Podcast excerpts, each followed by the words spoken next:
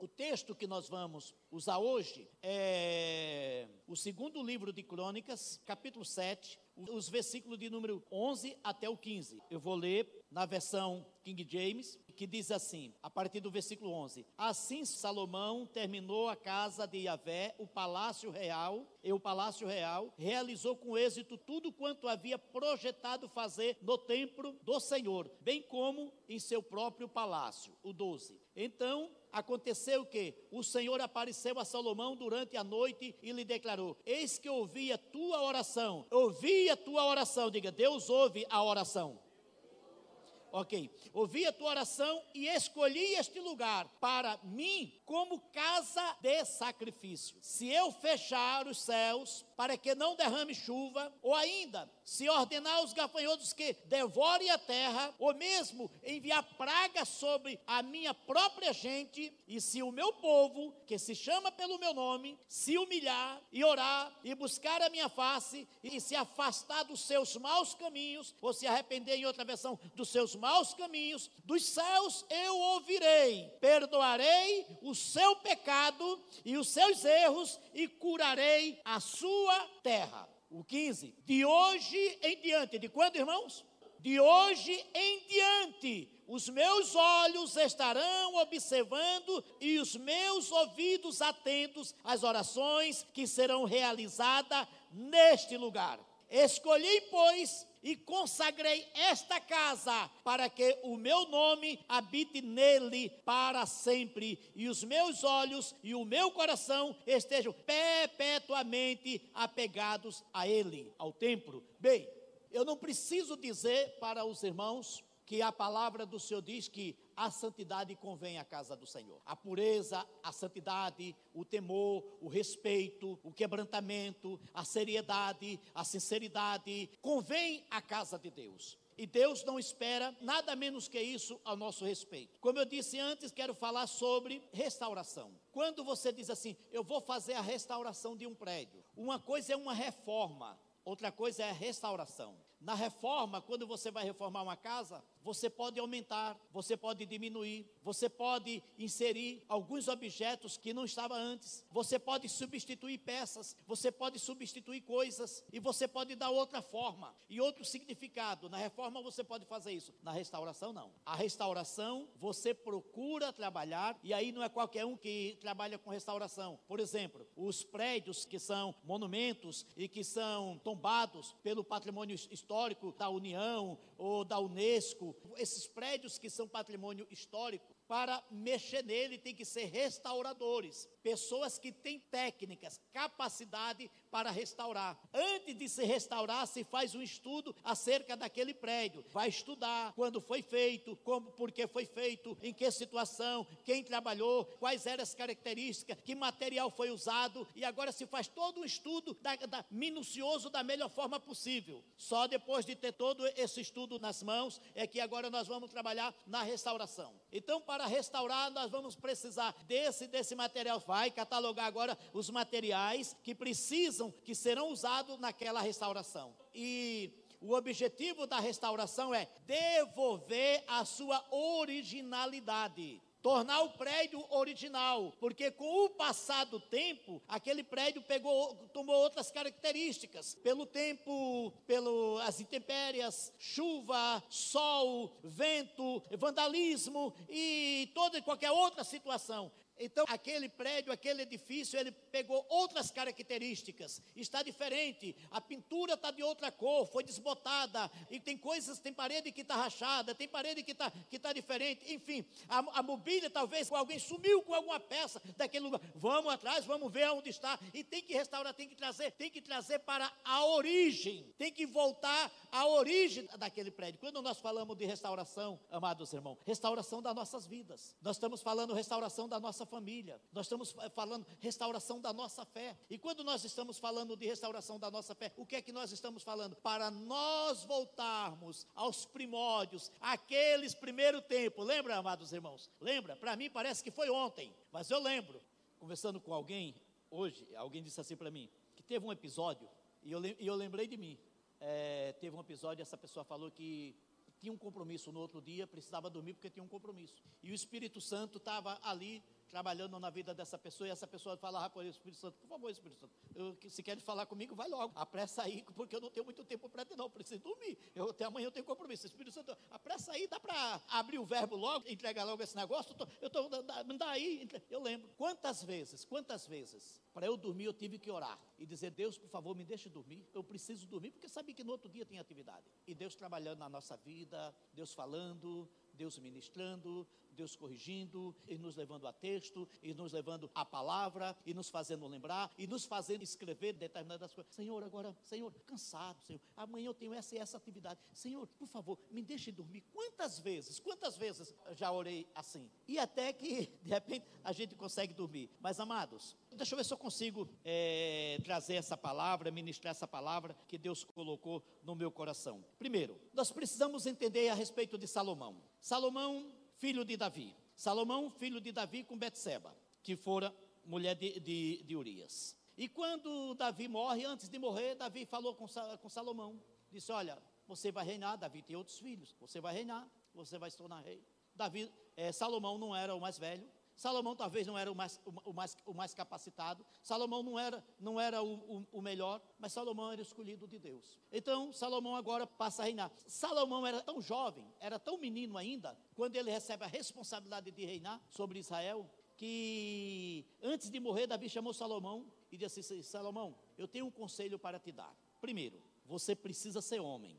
Você precisa ser homem. Por quê? Por quê? Porque não era homem, era menino. E ele disse: você precisa, ou seja, cresça, tome postura, porque você vai reinar, você vai. Então, seja homem. Segundo, tema ao Senhor. Isso foi o conselho de Davi para Salomão. Temer a Deus.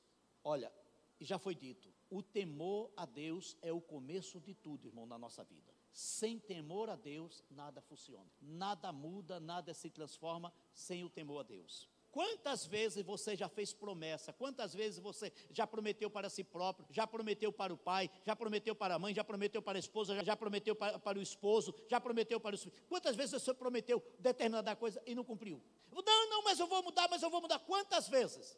E não deu certo. É porque você não quis? Não, é porque não teve força suficiente. Agora, quando o temor de Deus vem sobre a nossa vida, aí é outra coisa, viu, irmão? Aí então Davi disse para Salomão: Seja homem e tema o Senhor. Então Salomão, ele teve a oportunidade. Davi deu todas as características, deixou a planta do templo, deixou dinheiro, deixou prata, ouro, ferro, enfim. Davi tinha feito uma tremenda oferta, pegou dinheiro, Davi pegou dinheiro do bolso dele, muito dinheiro, e colocou: Isso aqui é para a construção do templo. Aí chamou os príncipes e disse assim: E aí, e vocês? Vocês vão meter a mão no bolso ou não vão? Todo mundo meteu a mão no bolso e, e ofertaram. Davi ofertou, os príncipes ofertaram. Agora Davi disse: Agora eu vou tirar do palácio, eu vou tirar do tesouro real. Ou seja, eu vou tirar do cofre público, dinheiro estatal, e vou também colocar, e vou colocar para a oferta. Então, tinha ali três ofertas dele, a dos príncipes e do próprio Estado de Israel. E Salomão agora, ele constrói o templo. Davi morre e tal, descansa ah, no Senhor, e Salomão constrói o templo. Quando Salomão construiu o templo, terminou de construir o templo, comitantemente, construiu também um palácio para si. Um palácio para Deus e um palácio para ele. E era uma festa muito grande em Israel nesse dia. Porque, irmãos, eles ensaiaram muito, muito tempo, muito tempo, anos, ensaiando, ensaiando para o grande culto de consagração daquele tempo ao Senhor. E Salomão então faz, faz sacrifício, oferece é, ofertas e, e sacrifício ali e vai consagrando as coisas ao Senhor. Aí, naquela noite, Salomão está dormindo. Deus aparece para, para Salomão e diz assim: Salomão, eu quero que você peça o que você quiser. Peça o que você quiser e eu vou te dar. O meu coração está aberto para com você. Ô irmãos, deixa eu te falar uma coisa. Quando é que o coração de Deus se abre para nós? Quantas vezes a gente pede, pede, pede, pede, pede e não recebe? Não foi Salomão que pediu, foi Deus que chegou para ele e disse assim: Ó, Salomão, meu coração está aberto para você. O que você pedir, eu vou te dar.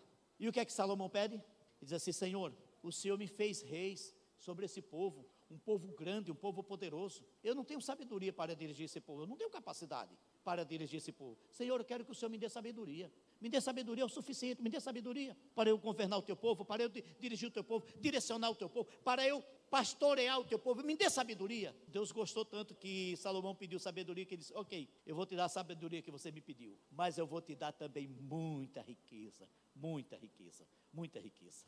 Eu vou te fazer muito forte, muito poderoso. Por quê? Porque você me pediu sabedoria. Salomão poderia ter pedido para Deus é, vitória sobre os seus inimigos, a morte dos seus inimigos, que todos os seus inimigos fossem destruídos. Salomão poderia pedir um montão de coisa para Deus. Pediu sabedoria. E quando se fala de sabedoria, aí depois Salomão escreve, aí Salomão escreve que o temor do Senhor é o princípio da sabedoria. Quando começa a sabedoria na nossa vida? Quando o temor do Senhor vem sobre nós. Quando Salomão diz assim: Senhor, me dê sabedoria, o que é que Salomão está pedindo? Senhor, eu quero temer ao Senhor, eu quero temer o teu nome. Eu não posso, Senhor, te afrontar. Eu não posso fazer o que entristece. Eu não posso andar distante da tua presença. Eu não posso andar nos meus próprios caminhos. Eu não posso fazer a minha própria rota. Eu preciso andar nos teus passos. E para isso eu preciso de sabedoria. Então nós temos aqui alguns passos que a gente vê nesse texto, nesse texto bíblico. E agora Deus fala para Salomão que ele consagrou, que ele escolheu, que ele amou, que ele gostou de Salomão ter construído aquela casa. Olha, Salomão, ó, é beleza, gostei. Você construiu o templo, edificou o templo, preparou todo mundo diz, ei, gostei, gostei. Gostei tanto que agora os meus olhos vão estar atentos. Vou estar, é como as câmeras de monitoramento no templo. Deus disse: Ó, oh, os meus olhos vão estar monitorando o templo todo dia, noite e dia, 24 horas por dia, os meus olhos vão estar fitos. Os meus ouvidos vão estar atentos às orações que se fizer nesse lugar. Porque eu escolhi e santifiquei essa casa, para que o meu nome esteja nela perpetuamente. Então Deus se agradou. Mas irmãos, quando nós falamos de restauração, nós precisamos voltar à originalidade. O que é isso? Nós precisamos voltar à obediência e praticar a vontade de Deus. Nós, precis, nós precisamos voltar à obediência. E quando fala de obediência, sabe, irmãos, tem um cântico que nós já cantamos, acredito que vocês cantaram aqui, sabe aquele cântico que diz assim: Quero ser como criança, te amar pelo que é voltar à inocência e acreditar em ti. Sabe aquela criança que, que o pai fala, olha com a cara feia, ela fica com medo do pai. Não, ela, ele volta. Sabe aquele que tem medo de avançar o, o sinal porque sabe que o pai ou a mãe está ali de olho e não pode? Nós precisamos entender que Deus está de olho em nós, irmão. Deus está de olho em você. Deus está olhando em você. Deus conhece os teus passos, Deus está contemplando. E quando a gente fala que Deus está de olho em você, não é só para te castigar, não é só para te, para te punir. Deus está de olho em você para contemplar as tuas boas obras, para contemplar a tua obediência, para te recompensar por todos os teus atos de amor, de fidelidade e de quebrantamento diante do Senhor. Só que quando o Senhor está com os olhos fitos em você para contemplar a tua fidelidade, as tuas boas ações, para contemplar o seu bom testemunho, algumas vezes Deus percebe que não é bem isso que acontece. Acontece alguns incidentes de percursos. Algumas vezes a gente não consegue obedecer. Algumas vezes a gente por decisão própria, por deslizes ou por qualquer uma outra coisa, a gente dá umas desapadas, a gente tem alguns vacilos. E seja o que for, boas ações ou más ações, o Senhor está contemplando sempre, 24 horas por dia, o nosso desenvolvimento. E aí a palavra do Senhor diz: a, a palavra do Senhor diz: Eu escolhi este lugar. E se o meu povo, que se chama pelo meu nome, se humilhar, se humilhar o ato de se humilhar é demonstrar reconhecimento da soberania de Deus e a disposição dele obedecer como Senhor, como soberano em nossa vida. Todos os servos de Deus precisam entender que nunca será possível alcançar a restauração espiritual sem obter uma intimidade com Deus, se não se exercer uma obediência plena à sua vontade. Eu obedeço a Deus, irmão, não é só quando o obedecer a Deus me traz algo, é, me traz alegria, me traz contentamento. Eu tenho que obedecer independente de qualquer coisa. A vontade de Deus precisa ser estabelecida 24 horas por dia na minha vida. E eu preciso então renunciar toda e qualquer desobediência, rebeldia, atitudes que me afastam do projeto de Deus para mim. O projeto de Deus para mim nunca foi que eu fizesse, que eu traçasse a minha própria rota, porque o Senhor já tem uma rota estabelecida para a minha vida, é a rota da obediência. O Senhor já tem uma rota estabelecida para você. Algumas vezes nós queremos traçar a nossa própria rota, andar pelos nossos próprios caminhos, e quando nós fazemos isso, o que acontece? A gente se dá mal, a gente é, vem, vem peia, vem correção, e as consequências muitas vezes são drásticas. Então precisamos voltar a obedecer ao Senhor. Olha o que a palavra do Senhor diz: que como as nações que o Senhor destruiu diante de vós, assim vós perecereis, porquanto não quereis obedecer à voz do Senhor vosso Deus. Deuteronômio capítulo 8 e o versículo de número 20. Em Provérbios capítulo 30, um versículo de número 17, diz assim: Os olhos que zombam do pai, ou desprezam a obediência à mãe, corvos do ribeiro, os arrancarão, e os filhotes de águia os comerão. Serão destruídos. Quem, quem, são, quem são esses? Olha aqui. Quem são esses corvos dos, dos ribeiros? Quem são esses filhotes de águias? Demônios que destrói a vida de todos aqueles que desobedecem ao Pai. Aqui nós estamos falando também de Pai físico, muito mais o Pai celestial. Os demônios vêm com carga de angústia, de problemas, de perseguição, de morte, de pobreza e de miséria. Vem e lança sobre a pessoa. Por quê?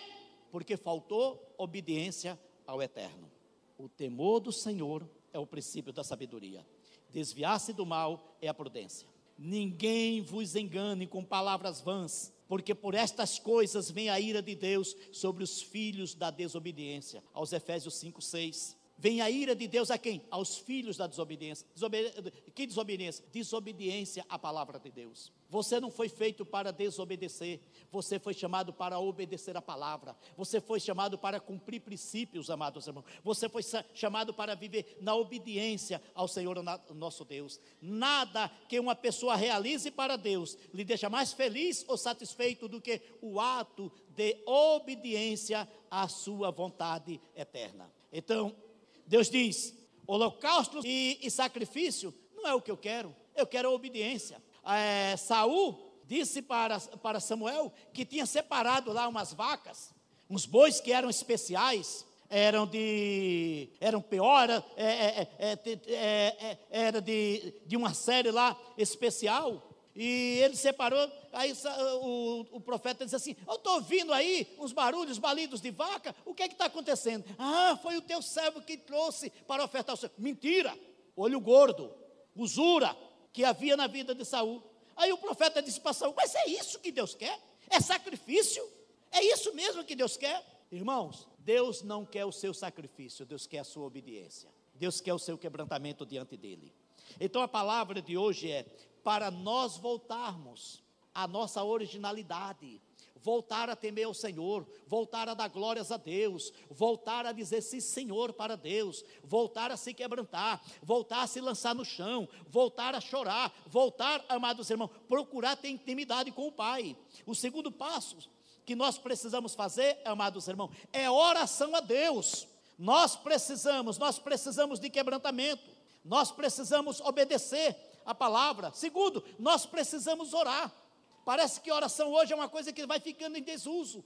Porque antes a gente orava, antes, a gente fazia campanha de oração, antes a gente jejuava, antes a, gente ouvia uma palavra, meu Deus do céu, sobre dízimos e ofertas, primícia, conforme o pastor Marcelo ministrou aqui há pouco instante, a gente ouvia isso, o temor de Deus vinha, a gente tremia, e a gente, meu Deus do céu, e aquele medo, e aquele medo de, de, de, de, de não entregar o dízimo, meu Deus, como é que eu faço? Mas se eu não entregar, meu Deus, o que vai acontecer? Não, eu tenho que entregar, e a gente fazia qualquer coisa para entregar, agora as coisas a gente vai ficando crente mais maduro e as coisas vai ficando mais natural. Não, irmão, não é natural não. O temor do Senhor precisa permanecer na nossa vida.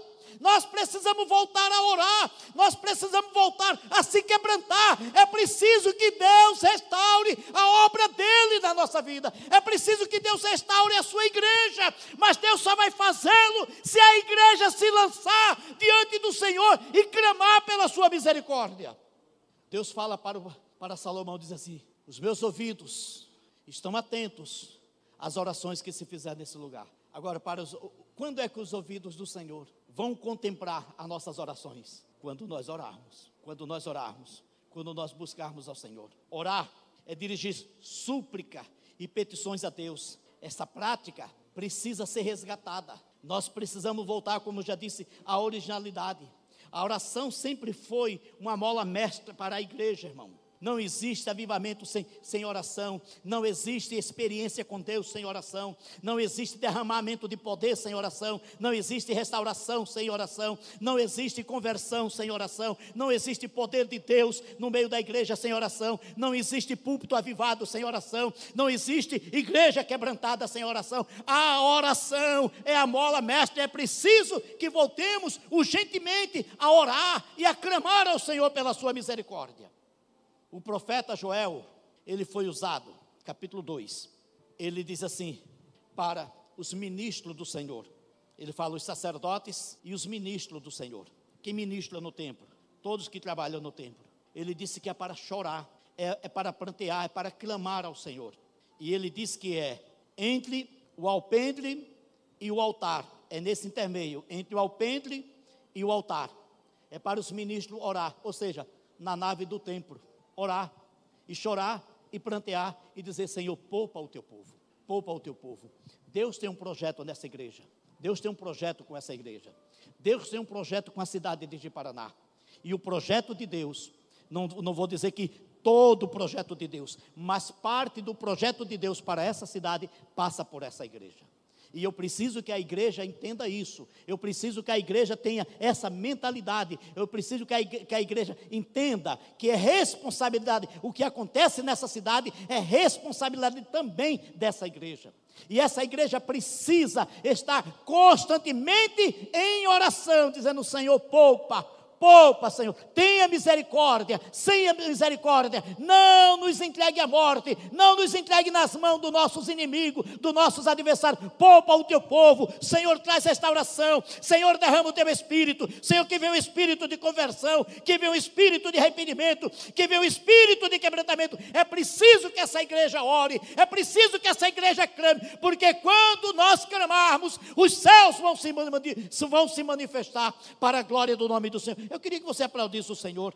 Dê um aplauso ao nosso Deus. Poupa o teu povo, Senhor. Então a igreja precisa voltar, é, voltar a orar. Não é uma questão de opção, não é uma opção. É, é, hoje, hoje eu não quero orar. Eu oro não é quando eu quero. Eu oro querendo ou não querendo. Ah, eu não gosto de orar. A Bíblia não manda você gostar, a Bíblia manda você orar.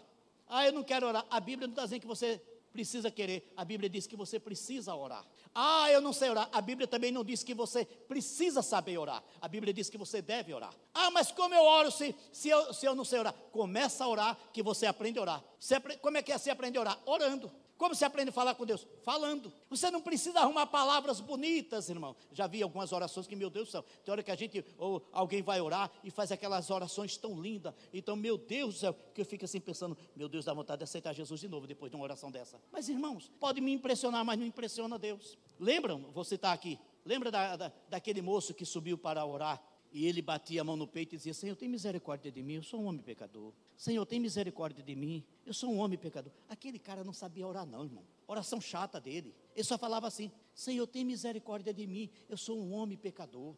Ele ficou em pé, ele não ousou levantar o rosto, baixou a cabeça ali e ficou: Senhor, tem misericórdia de mim, eu sou um homem pecador. Tinha um religioso perto dele. Foi orar assim para ele, deu uma olhada para ele e disse: Esse aí? Deus não vai ouvir, não. Esse? esse Deus está longe. Aí, Senhor, graças eu te dou. Porque, porque eu não sou como esse aí. Graças eu te dou, Senhor. Eu sou um homem. Aí ele começa a se justificar. Aí ele fala da sua religiosidade e ele começa a se justificar. Como toda oração tem um começo e um fim, no fim da oração esse homem desceu. A Bíblia diz que Deus não respondeu a oração dele. O miserávelzinho que não sabia nem orar e não, e não encontrava nenhum merecimento em si para orar, e ele só batia no peito e dizia: Tem misericórdia de mim, que eu sou um homem pecador, tem misericórdia de mim. A Bíblia diz que ele desceu justificado. Como é que ora, irmão? Orar é você abrir o seu coração para Deus e falar do seu e falar dos seus sentimentos. Tá com ódio, fala do ódio. Tá com tá com alegria, fala da alegria. Está tá com tristeza, fala da tristeza. Está cheio de sonho, fala dos sonhos. Está decepcionado, fala da decepção. Começa a falar com Deus que Deus vai resolver. Começa a falar com Deus, abre o teu coração para Deus que você vai ver que tudo vai dar certo. Deus vai trazer resposta para você. O que nós precisamos é orar. Diga comigo, preciso orar. Diga, eu preciso orar. A Bíblia diz que Jesus orava, irmão. Jesus subia ao monte e passava a noite em oração. Jesus orava. Todo crente precisa orar como igreja, mas todo crente precisa orar sozinho também. Ter um lugar secreto de oração, onde ninguém sabe, ninguém viu. Ah, ele orou, não, ninguém, não, não vi não, mas não tem problema. Agora eu não estou dizendo que, ah, irmão, eu não oro com o povo, não, eu não oro com a igreja, não. Eu oro no meu lugar secreto, irmão. Ei, ei, ei, para, para com esse negócio de hipocrisia. A gente ora juntos e ora no secreto. A gente ora baixo aqui eu falo sozinho com Deus, mas a gente também ora alto para todo mundo ouvir e incentivar a oração de outras pessoas. Então é multiforme graça, irmão, da, da obra de Deus. Aí, o importante é que todos nós oremos, que todos nós oremos. E a palavra do Senhor diz que é para nós orarmos sem cessar. 1 Tessalonicenses 5,17. Orar sem cessar. O terceiro passo, nosso terceiro passo, eu tenho o terceiro e o quarto, é buscar a face de Deus. Ei, ei, nós precisamos aprender a buscar a face de Deus. Buscar a face de Deus. Se o meu povo, que se chama pelo meu nome, se humilhar e orar, buscar a minha face, buscar a minha face, eu chamo isso, sabe de quê? Alinhar a minha bússola a Deus. Você já viu que a bússola sempre aponta para o norte? Sempre aponta para o norte? O seu norte é Deus. O seu norte é Deus. O que é buscar a face de Deus? É buscar ter intimidade com Ele. É buscar ter intimidade com Deus. Intimidade com Deus, irmã, é você ter a liberdade de abrir o seu coração. Mas eu vou ser sincero para você. Eu não gosto daquelas pessoas que dizem assim: ah, eu tenho tanta intimidade com Deus que eu chego, chamo ele de cara. Ô cara, ô, ô meu, tu, tu sabe, né? Ah, nós dois aqui, nós, sabe como é que é? Trocar um lero aqui, ó, é, né, nessa parada aí, entendeu? Então, eu tenho intimidade. Não, irmão, intimidade com Deus eu não entendo. Eu não entendo dessa forma. A nossa intimidade com Deus gera cada vez mais respeito e temor. Apesar da minha intimidade, intimidade fala de conhecimento, conhecer, se relacionar, mas eu me relaciono com Deus com temor, com liberdade, com a liberdade que Ele me dá como filho, mas com temor, porque eu sei que Ele é o Senhor da minha vida. Ele é o Senhor, Ele é o meu Criador, Ele é o meu Salvador, Ele é o meu resgatador, Ele é o meu protetor, Ele é o meu dono, Ele é o meu chefe, Ele é Senhor da minha vida, apesar de ser o meu Pai. E eu me relaciono com Ele com muito respeito, com muito temor, com muito quebrantamento. A igreja precisa aprender a se relacionar com Deus e a se humilhar e orar e buscar a face do Senhor com certeza, com interesse de coração. A expressão orar, veja bem que a palavra de Deus diz orar, mas a palavra também diz buscar a minha face, porque buscar a face de Deus é além da oração. Orar, você ora, você fala, mas buscar a face de Deus é buscar ter um relacionamento íntimo, é conhecer a intimidade de Deus, é procurar ter uma comunhão mais, mais aprimorada, uma comunhão mais próxima de Deus. E aí a palavra do Senhor diz, amados irmãos, que Deus, que Deus revela os desígnios do seu coração para aqueles que estão em comunhão com Ele, para aquele que goza da intimidade com Ele, para aqueles que buscam a face do Senhor, aqueles que buscam a face do Deus de Jacó continuamente. Então Deus Deus tem revelação para a sua vida, graça, direcionamento, palavra, rema. Deus tem um mover do Espírito para ser derramado sobre você. Você precisa aprender a buscar a face do Senhor, a clamar pela face, é ter sede da presença do Senhor, ter sede. Deus disse para Moisés: Eu vou enviar meu anjo. Moisés tinha um problema muito sério na condução daquele, daqueles milhares, milhões de pessoas pessoas rebeldes, desobedientes, pessoas de todo tipo. Pessoas, ali o, o problema era muito grande para Moisés dirigir. Moisés disse: Senhor, a carga que o Senhor me deu é muito pesada, Senhor, é muito difícil para mim. Eu preciso que o Senhor. Deus disse: Moisés, não se preocupe. Está difícil, Moisés? Está pesado, não se preocupe, não, Moisés. Espera aí, eu vou enviar o meu anjo para estar contigo. Moisés disse: O que é que eu quero com anjo, Senhor? Eu quero é o Senhor. O que é que eu quero com anjo? Porque, irmão, a igreja aprendeu um negócio. Veja bem, veja bem, a igreja aprendeu um negócio a igreja pentecostal, neopentecostal, o pastor está aqui na frente pregando e diz assim, irmãos, Deus está no nosso meio. Aí a igreja diz, aleluia. Irmão, porque Deus está no nosso meio, Deus, Deus, Deus está fazendo maravilha no nosso meio. Oh, glória a Deus. Mas se disser assim, irmão, tem um anjo aí do seu lado, ah, irmão, aí o fogo pega. Aí é um reteté no meio da igreja. Tem um anjo aí do seu lado. O reteté cai. Moisés disse: O que é que eu quero saber com o anjo? O que é que eu, que, o que, é que eu vou fazer com o anjo? Se o Senhor não for comigo, eu não vou tirar meus pés daqui. Eu não vou tirar os pés. Se o Senhor não for comigo, Deus disse. Aí Deus disse para Moisés: Não, eu, eu, eu, eu vou estar contigo. Moisés disse: Senhor, eu quero mais. Eu quero te conhecer. Eu quero ver a tua face. Porque o Senhor tem me feito isso, isso, isso, isso. Mas eu quero ver a tua face. Eu quero ver a tua face. Sabe, irmão, eu sei que eu não vou ver a face de Deus. Mas nós temos essa necessidade.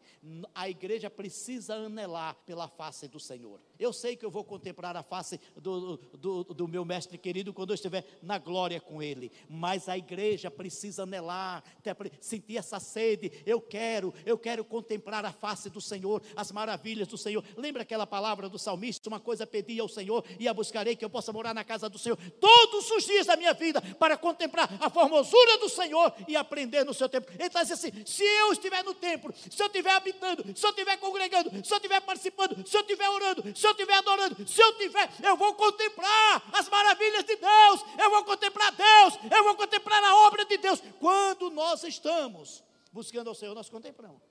Quem não está buscando, só sabe murmurar, só sabe falar. Ah, é problema, ah, é dificuldade, ah, é não sei o quê. Então, um conselho meu, como pastor, presta atenção, presta atenção. Irmãos, já tenho uma certa experiência para poder lhe dar um, um conselho. Vá atrás de problema não.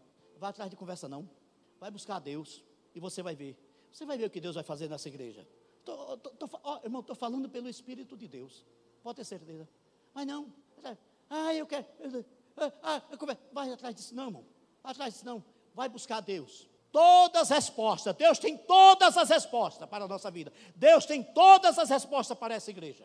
E Deus tem um projeto para essa igreja. E não pense, irmão, e não pense, ai, não sei o quê, e Deus retirou, não sei o quê. Deus não retirou, não. Ai, Deus, não, não, Deus não abandonou, não. Deus está nesse negócio. Deus vai fazer a obra, sabe por quê? Porque a obra é dele, não é minha, não é sua nem de ninguém, é dele. Foi ele que resgatou, foi ele que morreu na cruz do Calvário, foi ele que nos comprou, foi ele que derramou o seu sangue. É dele, é dele, e é ele que cuida.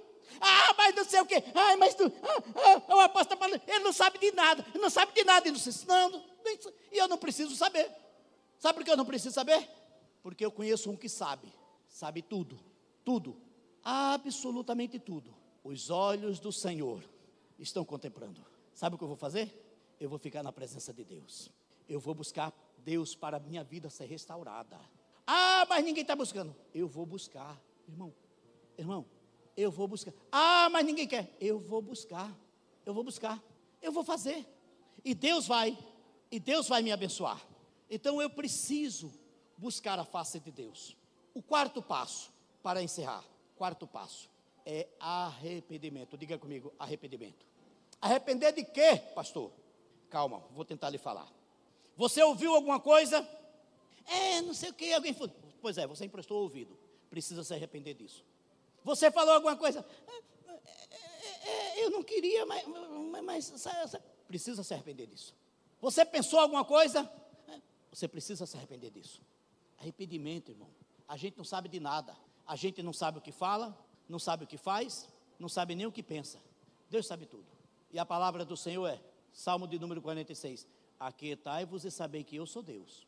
Fique quieto e saiba que eu sou Deus. Deus está falando no Salmo de número 46. Diz assim: fique quieto, fique quieto, deixe eu agir, deixe eu trabalhar. Agora vem cá. Aí eu quero agir, eu quero agir na força do meu braço. Ah, eu quero agir com ódio. Ah, eu quero agir com vingança. Ah, eu quero agir porque não sei o quê, e não sei o quê, e não sei o quê. Porque se eu não agir, não sei o quê. Irmão, Deus te levantou para quê? Ei, quem foi que te ungiu para isso? Fique na presença do Senhor, irmão. Aprenda a temer a Deus. Aprenda a se quebrantar diante do Senhor e esperar e esperar a resposta do eterno. Resposta do eterno. Não pense, não pense que homem, mulher, criança, não pense que ninguém aqui vai enganar a Deus. Não pense que ninguém aqui vai ludibriar a Deus. Ah, eu vou não sei o que e eu consigo passar a perna em Deus. Vai. Tenta passar a perna em Deus. Vai. Vai, vai, vai, vai, vai. Não, mas eu não sei o que, eu dou o meu jeitinho e lá na frente não sei o que. Vai, vai. Pode ir. Vai. Vai e sofra as consequências. Porque, irmão, nós não somos dono de nada. Nós não temos nada. Nós não somos nada. Tudo é dele. A Bíblia diz que é dele, é por Ele e para Ele. Tudo, tudo, até a sua vida, irmão, pertence a Ele. Fique na presença dEle. Então, assim, arrepender, arrepender de quê? Dos atos, das falas, dos pecados praticados, arrependimento. E arrependimento. E no arrependimento nós precisamos, nós precisamos ver algumas coisas que a Bíblia fala sobre arrependimento. Primeiro, amados irmãos, não se volta à originalidade se não houver um verdadeiro arrependimento. Quando fala de arrependimento, a, o primeiro, a, a primeira coisa que vem na minha mente é o seguinte, irmão. Nós sabemos que essa palavra arrependimento, no grego, é metanoia, que significa uma mudança profunda. É uma mudança de 180 graus. Aí o que vem na minha mente é: eu estou indo para Porto Velho, pego o meu carro, ponho a estrada aqui na BR e estou indo na direção de Porto Velho. Aí eu estou me aproximando lá da polícia rodoviária, eu já passei da polícia rodoviária, estou indo em direção, estou chegando em Ouro Preto do Oeste. Pera lá, pera lá, estou indo para Porto Velho? Ah, não, não, pera lá. Não, eu deveria ir para Cuiabá. Eu deveria ir para Cuiabá. Se eu quiser ir para Cuiabá, o que eu tenho que fazer? Uma volta de 180 graus. A Bíblia chama isso de arrependimento. O que é arrependimento? É mudança de vida, é mudança de atitudes, é mudança de atitudes. E aí a palavra do Senhor diz que é para nós: ó, você está arrependido? Estou. Arrependeu mesmo, irmão? Arrependi. Está arrependido? Estou, estou arrependido. Então agora, cadê os frutos? Cadê os frutos de arrependimento? Demonstre para mim, me entregue, entregue os frutos de arrependimento aqui na minha mão. Mostre para mim os frutos. Ah, não, não, não. Os frutos. Então, ah, não tem fruto ainda, porque fruto não nasce do dia para outro. É não é? Ah, não tem os frutos ainda não. Tá, então tá, agora eu vou te observar. Vou ver se amanhã tem fruto em ti de arrependimento. amanhã não. Eu quero ver se depois de amanhã. Não, mas tem fruto que demora. Então eu quero ver se no final da semana tem fruto de arrependimento. O que é fruto de arrependimento? Reparar o erro, reparar, não praticar, fugir, tomar atitude completamente inversa, demonstrar, demonstrar arrependimento. Então, o que é que a palavra do Senhor diz? Que, que se nós quisermos restauração como igreja, o que é que nós precisamos? De arrependimento. Arrependimento verdadeiro, genuíno, como nós apre aprendemos no encontro. O nosso, a maioria aqui, o nosso primeiro contato com a palavra de Deus, contato assim verdadeiro, mais contundente, foi no encontro com Deus. Quem fez o encontro com Deus? Quem fez o encontro com Deus? Você lembra da, daquela, da, da, da, daquela ministração que falaram de arrependimento para você? Arrependimento é dor profunda, porque você sente aquela dor. É isso mesmo, irmão. Isso não é coisa de discurso, não. Isso não pode ter ficado no passado, não. Nós precisamos voltar, precisamos voltar à origem, precisamos ansiar, precisamos fazer encontro novamente, precisamos nos quebrantar diante do Senhor, precisamos nos lançar no chão e se quebrantar diante do Senhor. Deixa eu dar esse testemunho para você. 1999, alguns aqui não tinham nem nascido. Maio de 1999, eu vi falar de encontro, negócio que tinha surgido lá na Colômbia. E tem uma igreja de Manaus que faz um encontro. E não sei o quê. E essa equipe de Manaus está indo para Goiânia para fazer um encontro. E é um negócio do encontro lá que a pessoa chora e não sei o quê. Tem um negócio que não pode contar nada para ninguém. E falaram um montão de coisa para mim. Mas tinha um cara que eu conhecia que eles tinham feito em Manaus o um encontro. Disse, rapaz, eu fui lá. Olha, algo de Deus é tremendo. Irmão era pastor já há muitos anos. Cheio de luta, cheio de problema, querendo desistir do, do ministério. Aí alguém disse, vamos para Goiânia. Eu falei para minha esposa, bem, eu estou indo para Goiânia. Goiânia? Cheguei de Goiânia essa semana. Minha esposa, a gente tinha loja, minha esposa viajava para fazer compra em Goiânia. Cheguei de Goiânia, de Goiânia essa semana. Você vai para Goiânia? É, estou indo para Goiânia. Fomos para Goiânia. Cheguei lá, teve um negócio de um pré-encontro, um pessoal, umas músicas, umas danças, não sei o quê. E eu fiquei olhando assim, pensei cá comigo e falei, meu Deus do céu, tanta carnalidade, para que isso? Hum, falei, mas quer saber de uma coisa? Eu vou ficar quieto. Foi tanto. Aí tinha um carinha lá, um baianinho, morenão, que, que pregava e que falava e não sei o quê. Falava, hum, hum, toda vez que falava uma frase, eu, hum. meu Deus, a minha teologia, irmão, não aceitava aquilo. Era o apóstolo René ministrando, no pré-encontro. Então, eu falei, meu Deus, arranhou, arranhou a minha teologia. Tá, fomos para o encontro. Uma madrugada fria.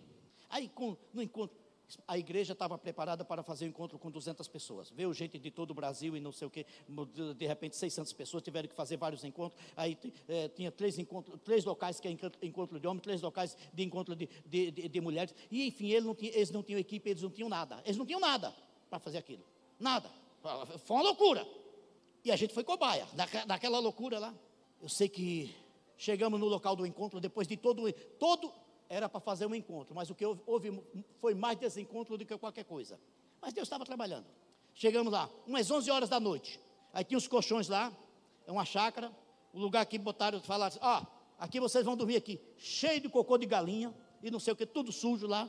Falei, meu Deus, está enrolado aqui esse negócio. Aí eu, cansado, tinha dirigido no dia anterior, aquele dia todo, uma luta todinha, aquele pré-encontro, aqueles caras gritando e não sei o que. Aí eu fui, aí tá.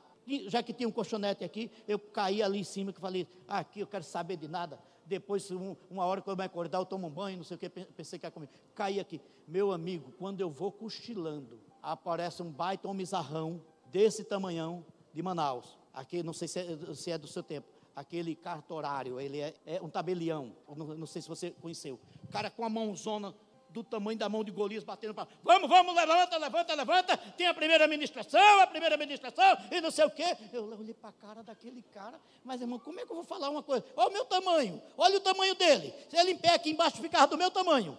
É grandão. Saí ali tudo assim e começaram a ministrar. Quem ministrou? Apóstolo Arão, ministrando Peniel. Eu sei, irmão, para encurtar, três horas da manhã, um frio imenso, eu estava lá dentro do mato, no escuro, agarrado com um tronco de mangueira, chorando e me derretendo de lágrimas nos pés do Senhor. Saí dali, eu não vi mais o cocô de galinha, de, de, de, eu não, não vi mais nenhum problema, eu não vi mais nada, porque Deus ministrou no meu coração. E Deus mudou a minha vida. Deus me transformou.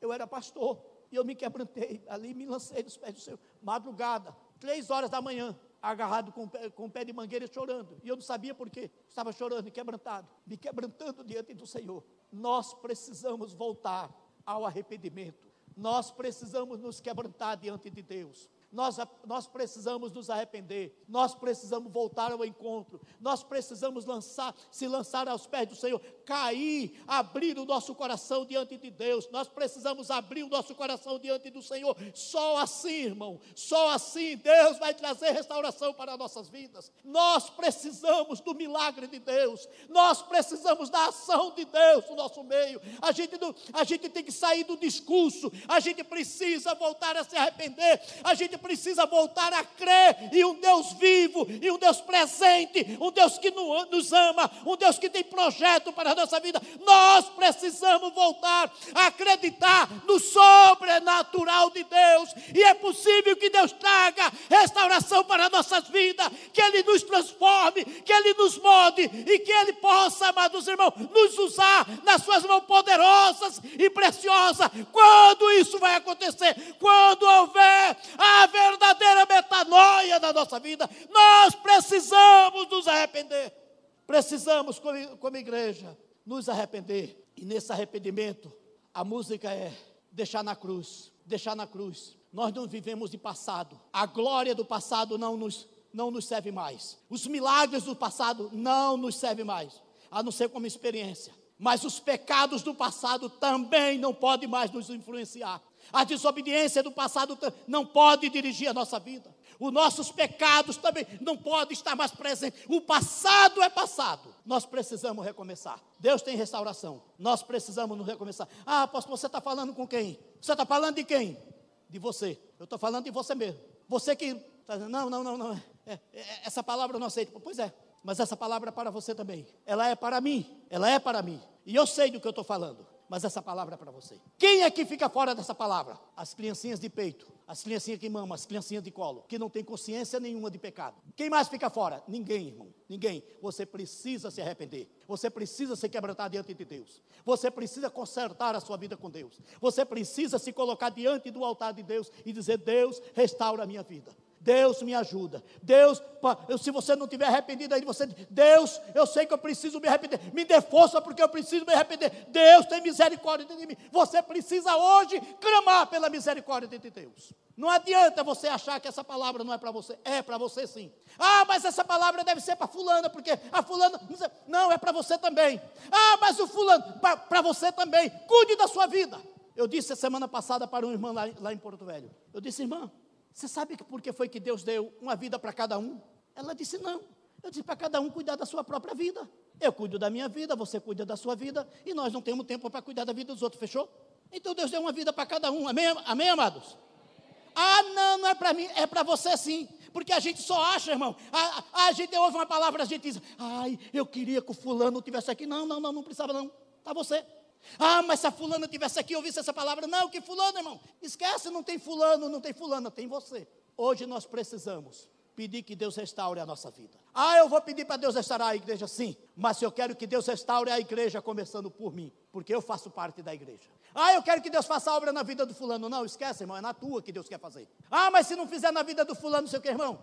Cada um dá conta de si diante do Senhor. Nós precisamos, Deus disse, se o meu povo que se chama pelo meu nome se humilhar e orar e buscar a minha face, se arrepender dos seus maus caminhos, eu ouvirei dos céus, perdoarei os seus pecados e sararei. Não seria deturpar a palavra se, se nós substituir por restaurarei a sua terra, a sua família, restaurarei a sua empresa, restaurarei os seus negócios, restaurarei a comunidade, restaurarei a cidade, restaurarei o povo. Eu vou restaurar quando? Quando houver esse quebrantamento, esse arrependimento sincero. Eu queria que você se colocasse de pé.